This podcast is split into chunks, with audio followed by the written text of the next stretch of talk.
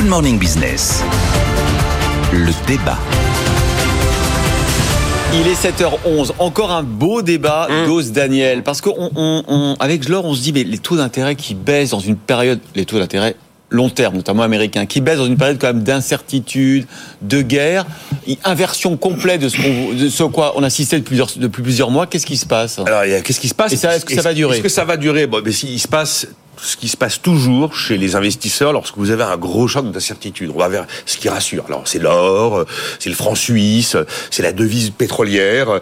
On va acheter des valeurs de défense, on va aller acheter des valeurs d'énergie, et puis des valeurs, euh, des obligations souveraines de grands États. Ça rassure. On aime bien avoir du souverain allemand, du souverain US, du souverain français aussi. Ouais. Et donc, évidemment, eh ben, vous avez tout d'un coup une détente des taux longs et en 24 Parce ans, que vous achetez des obligations, les prix montent et donc les taux baissent. et voilà, et les taux baissent, et parce que vous achetez des actifs que vous considérez comme sûrs. Hmm. Donc c'est comme ça qu'on perd 18, po- 18 points de base sur le 10 ans américain hier et 12 points de base sur le 10 ans français. Alors à la question, est-ce que c'est durable? Moi, ma réponse, c'est que ça dépendra du marché du pétrole. En fait, il y a, il y a un acteur clé dans cette histoire, c'est quand même l'Iran. L'Iran, qui est un gros producteur de pétrole, a la possibilité de tarir les flux de pétrole, notamment en bloquant le détroit d'Ormuz, qui est entre ses côtes et les Émirats arabes unis, à l'entrée du Golfe Persique.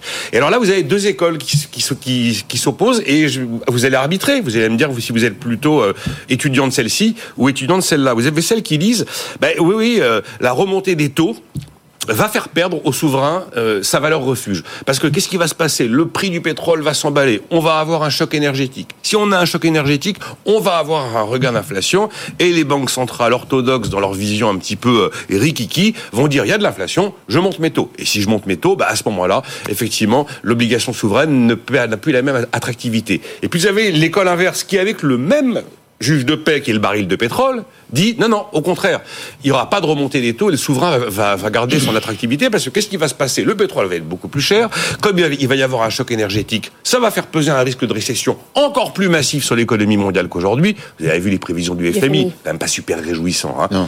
Et devant un tel risque de récession, eh bien cette fois-ci, les banquiers centraux vont éviter de remonter leurs taux parce qu'ils vont pas vouloir accélérer le processus. Et même chez ING, on a évoqué une première date pour une première baisse de taux.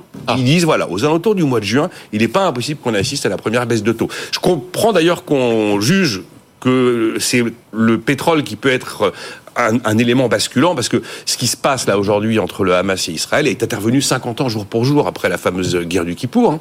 Et la guerre du Kippour, c'est le début du premier choc pétrolier, c'était en octobre 73. Jean-Marc, vous êtes de quelle école là?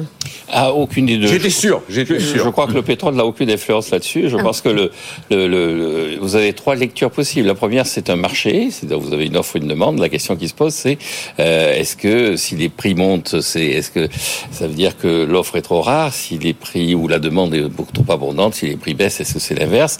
Alors On un- parle d'emprunt d'État là. hein. oui, oui, absolument. C'est un, c'est un marché très particulier parce que vous avez sur ces marchés-là un demandeur, un acteur qui est un acteur qui, est, qui sont les banques centrales et dont la détermination n'est pas exclusivement le prix. C'est-à-dire elles achètent sur la base de politiques qui sont des politiques monétaires et donc le, le- la logique de marché, c'est des monopoles qui sont en situation d'agir non pas sur la base du prix. Donc ça perturbe un peu.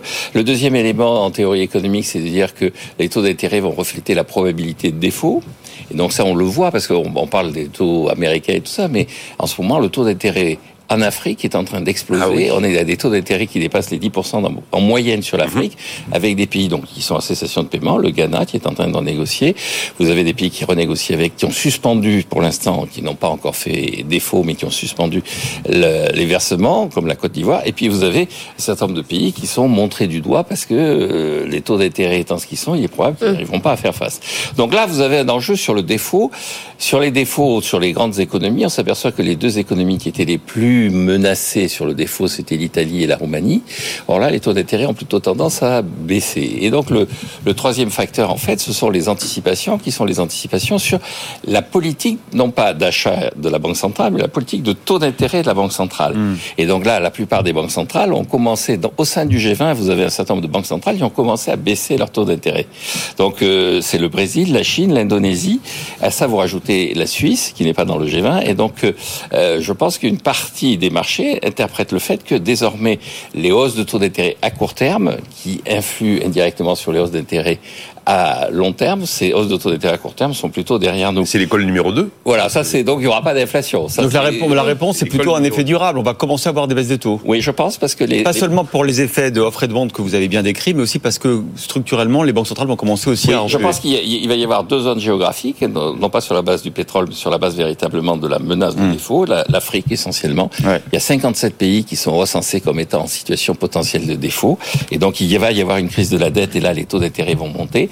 Et puis euh, les pays du G20, grosso modo, où euh, je dis la Suisse est, est- est en si- situation d'avoir ses taux d'intérêt à long terme qui baissent. La Pologne, qui a baissé ses taux d'intérêt à court terme, voit également son taux d'emprunt d'État baisser.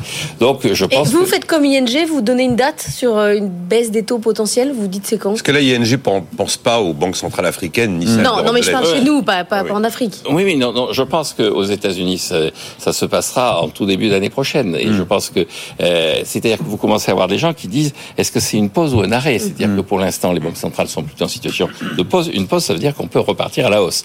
Et là, il y a Commerce qui disent, euh, donc ce que dit ING, c'est pas une pause, c'est un arrêt. On va augmenter, on va vers la baisse. Et à partir du moment où des gens comme la Pologne ou l'Indonésie ou le Brésil baissent, ça veut dire que le- on est plutôt dans cette tendance-là. Et il s'est Non, mais mouillé, il a dit que les taux baissaient. Qu'est-ce que vous dites, Nicolas? Ah, moi, je suis, au- je, je- je suis de toute façon de l'avis que ça ne monte plus. D'accord. Après, vous donnez une note de baisse, là, ce serait. Non, non, mais je vais bon. faire le coup de je ne suis pas Madame Irma. Mais Jean-Marc a quand même raison de rappeler que on est toujours focalisé sur euh, quatre taux longs de grands États. Oui. euh, mais euh, voilà, il n'y a pas que le G7 dans la vie. hein. Merci Nicolas Do, Jean-Marc Daniel.